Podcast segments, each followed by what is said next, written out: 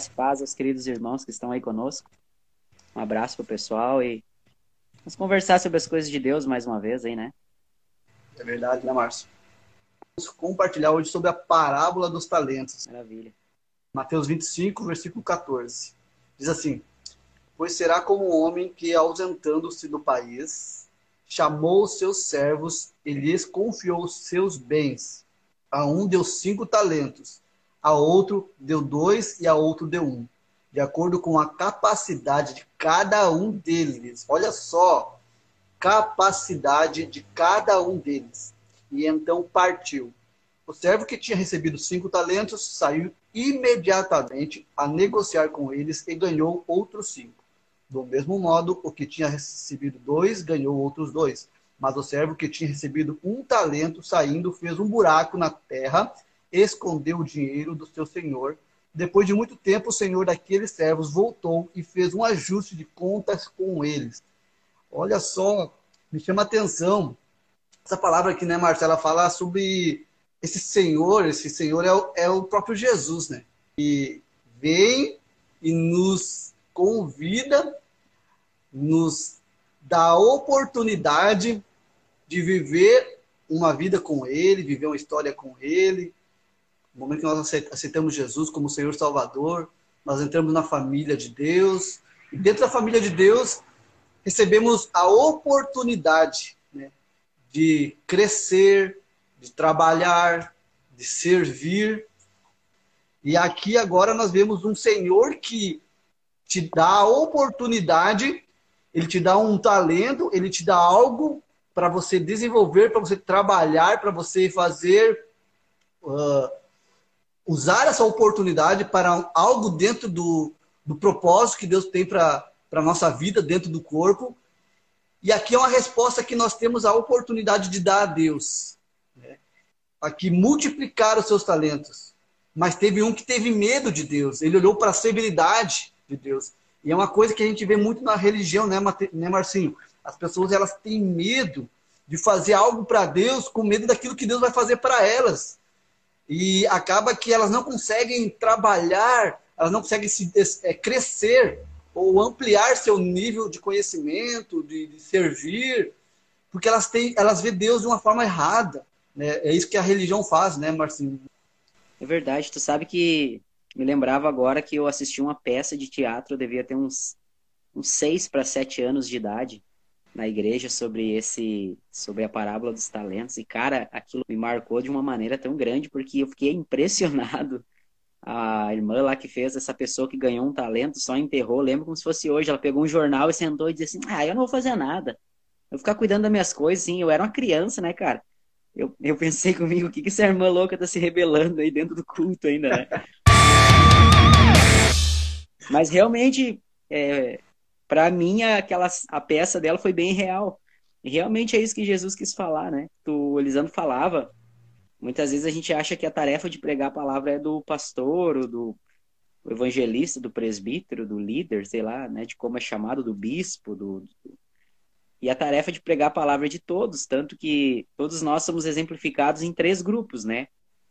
Eu, eu gosto de ler muita Bíblia em inglês, e tem uma versão, acho que a King James se refere né, na, na, Bíblia em português fala que ganham talentos, né? E talentos também são são peças de, de prata, de ouro, ciclos, né? Representavam valor naquela época. E a Bíblia inglesa, King James, fala que as pessoas receberam bolsas de ouro. É bem interessante, sabe? E aí agora eu tenho uma outra versão também em inglês que fala que elas receberam coins, que significa moedas, né? Receberam Bitcoin. valor em dinheiro mesmo, né? E a gente tem essa sensação no português de receber o talento, e realmente a gente também consegue usar essa palavra tanto como matéria, é, meios para pregar a palavra de Deus, como um talento realmente de falar, né? E para aquele que recebeu bastante multiplicou, essa palavra e a herança foi maravilhosa, né? Para aquele que recebeu não tanto, mas também uma porção boa, o que ele é. fez com esse valor foi muito grande para o Senhor, né? Agora, aquele que recebeu bem pouco, uma, talvez só uma oportunidade de falar, só a voz, talvez, né, como um talento de Deus, ele ficou com medo e achou que a responsabilidade era de outras pessoas, não era dele, né? E aí foi feia a coisa ali que o Senhor disse para ele depois que voltou, né, Maninho?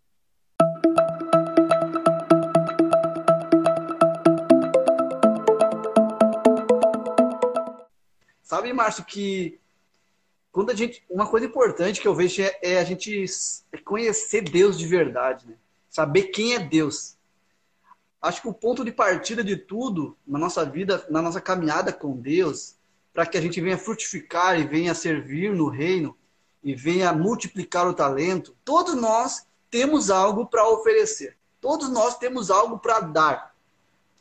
E Deus, ele nos ama de uma forma tão grande, né, que ele nos permite receber dons, oportunidades para trabalharmos dentro do, do, onde nós estivermos.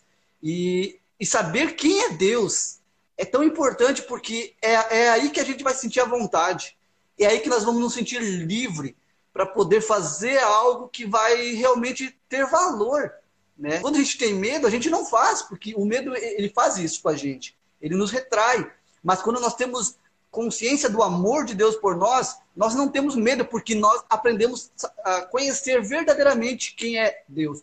Na, no capítulo 26 aqui de Mateus, ele, ele fala, né? Que vai ter ovelhas, que, pessoas que ele não vai conhecer e outras que ele vai conhecer. Esse reconhecimento só se dá através de um relacionamento que nós temos com Jesus. Se nós conhecemos Jesus, se nós conhecemos o nosso Deus, se nós conhecemos o amor de Deus, a gente passa a ser conhecido do nosso Deus. E, e ser conhecido do nosso Deus é, é também saber quem nós somos. Então eu preciso saber quem é Deus e saber quem eu sou. A partir deste momento que eu sei quem é Deus e quem eu sou, eu consigo trabalhar, eu consigo desenvolver algo que Deus nos deu. Por exemplo, tem gente que, que tem uma habilidade é, mais intelectual, digamos assim, outras pessoas de uma forma mais física, né? Nós fomos chamados para um propósito. Daí a gente pensa, né? Tá, fui chamado para um propósito. Qual o propósito? O propósito que eu fui chamado é para representar Deus na Terra. Daí a gente pensa, eu já passei por situações assim na minha vida. Tá, eu, eu faço parte de uma igreja, eu faço parte de uma... Mas que que eu, qual é a minha função aqui? Se tem uma engrenagem aqui, outra aqui, falta uma no meio, não vai andar o negócio. Então, todos nós temos uma função. Então, eu estou aqui para representar Deus na terra, para falar do amor dele, mas ele também ele quer que eu participe da vida do corpo, da vida da igreja. E dentro dessa vida da igreja, eu possa funcionar de uma forma sadia, de uma forma que vai ajudar, que vai agregar. E acaba que muitas pessoas elas entram para dentro do corpo, do convívio da igreja, mas passa, passa tempo que ela se sente ela se sente perdida em tudo isso. E acaba que muitos vão embora, muitos saem, porque não acharam ah, qual é o talento deles. É, eu, eu concordo plenamente, né, que servir não representa necessariamente que todo mundo vá ou cuidar de pessoas ou ministrar cursos, né? Com certeza servir também é o simples fato de ser uma testemunha viva do que Cristo quer falar, né? O Elisandro estava no culto domingo, né? Congregamos juntos. E lá uma pessoa aceitou Jesus Cristo porque irmãos que fazem parte do mesmo propósito conosco falaram de Cristo para aquela pessoa. Tendo esse talento já é algo tão importante, né, de, de falarmos, né? E aí aquele dia que o Senhor vier, ele vai dizer, olha, eu te dei, tu tinha aquele um talento só de falar a palavra, né? Quantos mais tu conquistou por causa daquele, né? E, e irmãos como esse que trouxeram pessoas a aceitar Cristo, com certeza vão ter muito mais. Interessante é que tu falava ali, maninho, que é, aquele, aquele homem que enterrou o talento, ele disse, Senhor, eu sabia que tu era assim e sabia que tu era assim. Ele sabia que o Senhor era assim, mas fez totalmente o contrário. E é o que muitas vezes nós vemos em, em pessoas que dizem que conhecem a Cristo hoje em dia. Né? Ah, Deus, ele, ele me criou para que eu ande com ele, mas não está andando com ele. Né? O Senhor, ele me chamou para ter intimidade, para ser uma testemunha viva do Evangelho, mas eu nem tenho intimidade, nem sou uma testemunha viva do Evangelho. Então não adianta conhecer é, saber as palavras de Cristo, ouvir, conhecer de cor, né? Nós precisamos é colocar em prática. E da mesma maneira, com certeza conhecer é importante, mas aí pegar então esse significado de conhecer a Cristo, dizer, ó, oh, Cristo é assim, então eu vou tratar ele dessa maneira, né? Ah, Senhor, eu sei que tu tu colhe onde tu não semeaste, né? E aí pega e enterra o talento, né? Então é algo que nós temos que correr contra, né? Isso aí. A gente vê, né, que Existem várias formas que a gente pode servir, né? O exemplo que tu falou ali, né? Pessoas que falaram de Jesus para alguém com amor no coração, provavelmente porque algo de Deus aconteceu na vida delas. Entendeu? E quando, e quando a gente é impactado pela vida de Deus, a gente não tem como ficar calado. Quando nós somos impactados por algo que Deus fez na nossa vida, que é o conhecer a Deus, que é o conhecer Jesus, a gente não consegue ficar parado, ficar calado. Né? Então a gente não se esconde, a gente fala, a gente vai e fala. Então é, é, um, é uma, é uma ferramenta, é uma, são as oportunidades da vida né, que Deus nos dá para ir lá e falar do amor de Deus. Tem uma palavra que fala em Coríntios 13, né, que ainda que eu fale a língua dos anjos, língua... não importa o que eu faça, se não tiver amor, não tem valor algum. É como um sino que faz barulho, né? É o que fala ali. Então, como é importante, né? O amor ser que nos leva a fazer algo para o reino de Deus. Então, muitas vezes a, gente vive um ativismo, ou pessoas elas querem viver fazendo tudo, tudo, tudo, tudo. Elas abraçam o mundo todo, elas querem fazer tudo. Só que elas não entenderam que o que tem que ser a nossa motivação dentro do servir no reino é o amor. Porque ali no final, o, o Senhor ele convida os servos que produziram para participar da alegria dele, que vai ser maravilhoso e nós vamos vê-lo face a face. Como valeu a pena eu sair da minha casa e fazer uma visita?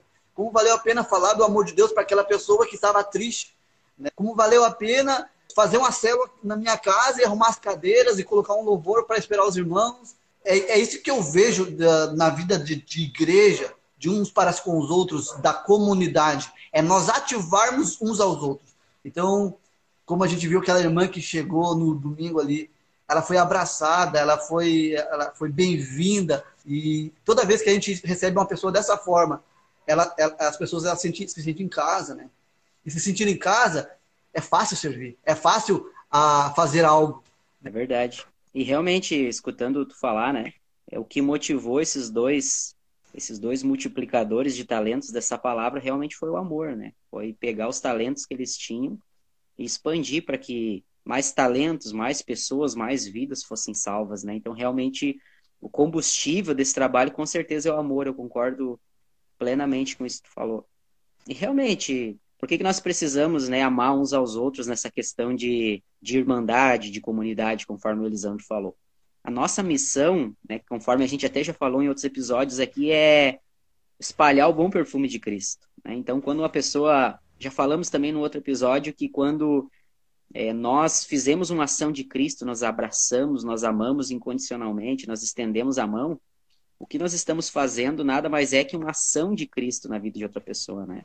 Então, quando chega um novo, quando alguém começa a congregar e nós agimos realmente como Cristo agiria, aquela pessoa enxerga Cristo através das nossas vidas, né? E é isso que faz ela começar a mais se apaixonar mais por Cristo. Então, é muito maravilhoso viver uma, uma vida de igreja sadia, né? Onde há crescimento, onde há tratamento, onde há ensino, né? Uau, onde sim, muitas vezes a gente pode pegar uma palavra como essa e realmente ensinar o que, que significa de verdade, né?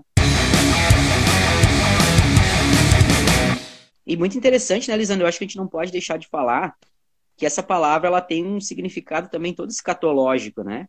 É, eu e tu já conversamos em off sobre essa palavra muitos anos atrás, eu não sei se tu vai lembrar, e foi tu quem me e foi tu quem me orientou que essa palavra ela representa bastante também quando nós estivermos no milênio com Cristo, onde nós seremos os reis, né? Ele será rei dos reis, né? Ele será rei de nós que seremos reis com ele, né? E que nós também governaremos. E aí cada um será julgado conforme as suas obras. Aquele que trabalhou muito, né? Trabalhou, dobrou as suas posses, ganhou muito mais, receberá no milênio com Cristo também conforme o que fez. E aquele o simples talento, o único que ele recebeu e ele não usou, né, será tirado e será dado para aquele que tem mais. Uau. É a palavra bem dura, né, bem complicada, mas eu sempre digo, tudo que a palavra fala sobre sobre julgamento, sobre reino, eu fico muito feliz, cara, porque eu digo assim, se o homem acha que ele conhece o que é justiça, o homem não tem nem noção como Deus vê justiça, né, cara? E quando eu aprendi escatologicamente sobre o reinado de Cristo, para comemorar o que Cristo fez por nós na Terra, né? Eu costumo brincar e dizer assim, mil anos para esfregar na cara do mundo que Cristo realmente era de verdade, né?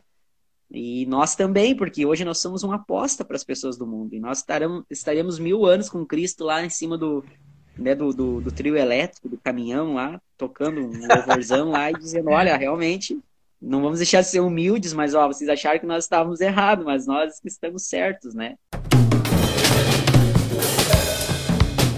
Ah, demais, né, Márcio? Pensa assim, né? A diferença de como nós enxergamos Deus. Que é o cara ali, o servo, né? Aquele que, que não multiplicou, ele viu Deus como alguém severo e ficou com medo. A gente acaba deixando de, de aproveitar aquilo que Deus tem para nós, porque nós ficamos com medo daquilo que Deus pode fazer, ou nos castigar, ou nos, ou nos maltratar, ou, nos, ou fazer algo.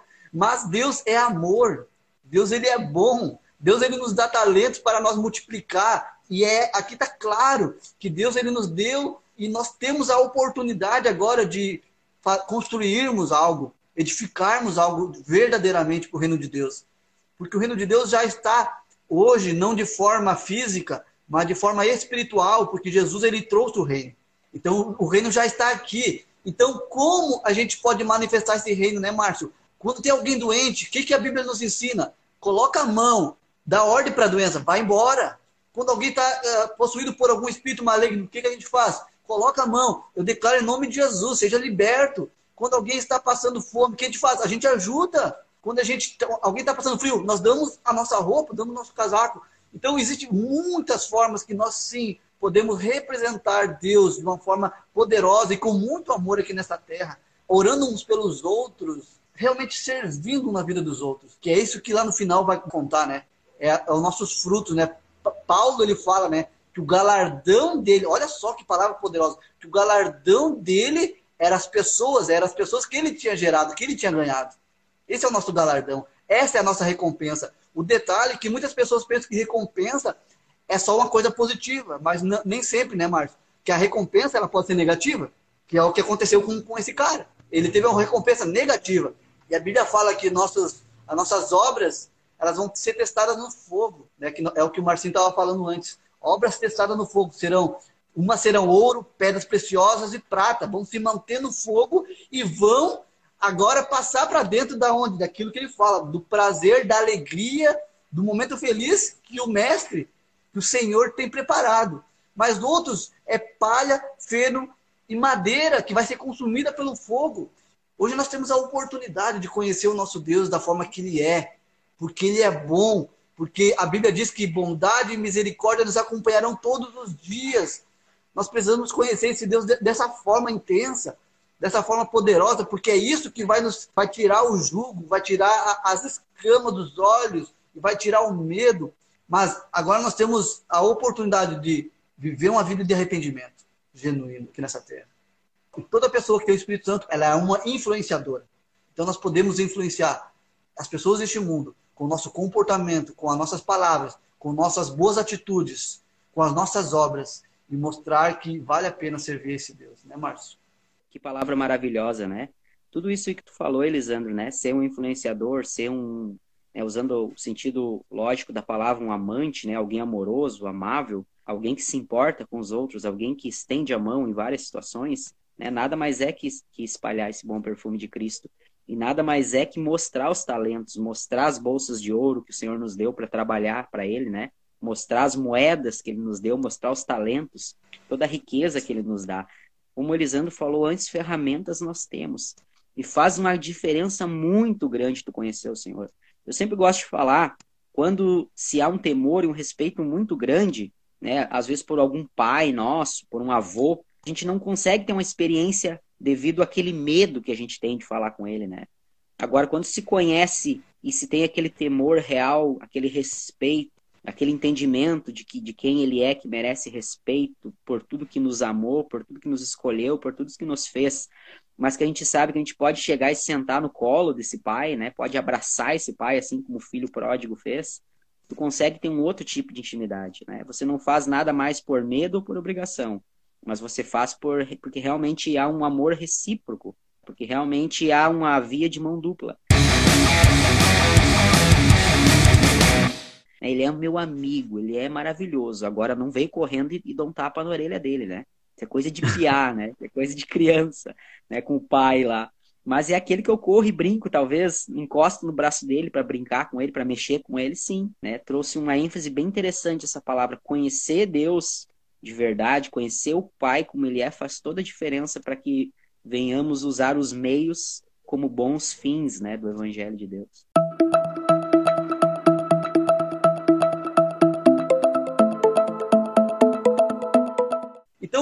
Ah, aqui a gente vê a importância de pessoas que realmente conhecem o Evangelho, conhecem a palavra de Deus verdadeiramente, não apenas com palavras persuasivas de, de sabedoria humana, que é o que Paulo fala, né?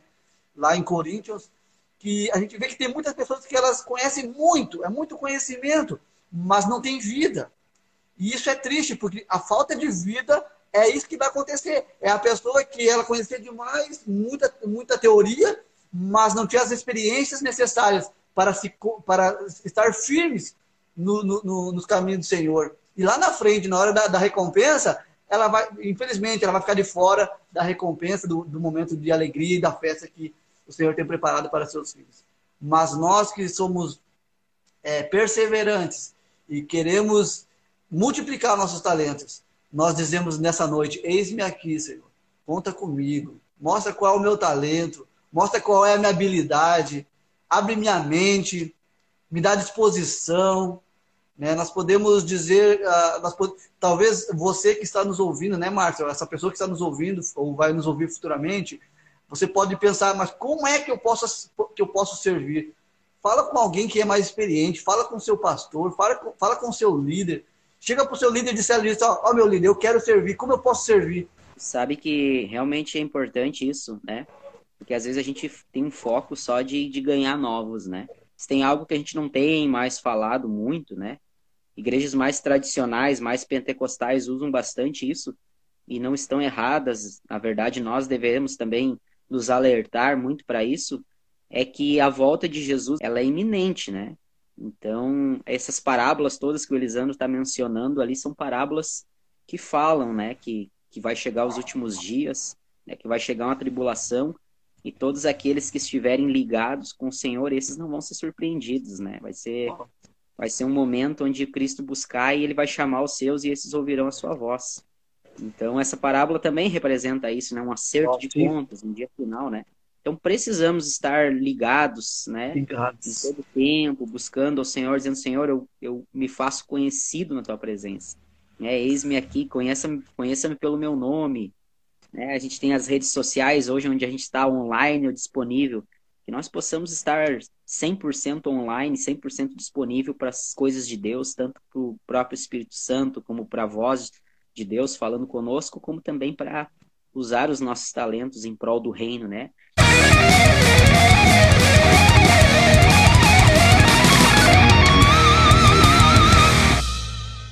É isso aí, né, Márcio? Que palavra poderosa que nós compartilhamos aí. Pá, como a, a palavra de Deus ela tem vida, ela tem muito vida. E conforme a gente vai lendo, vai falando, isso vai queimando nosso coração.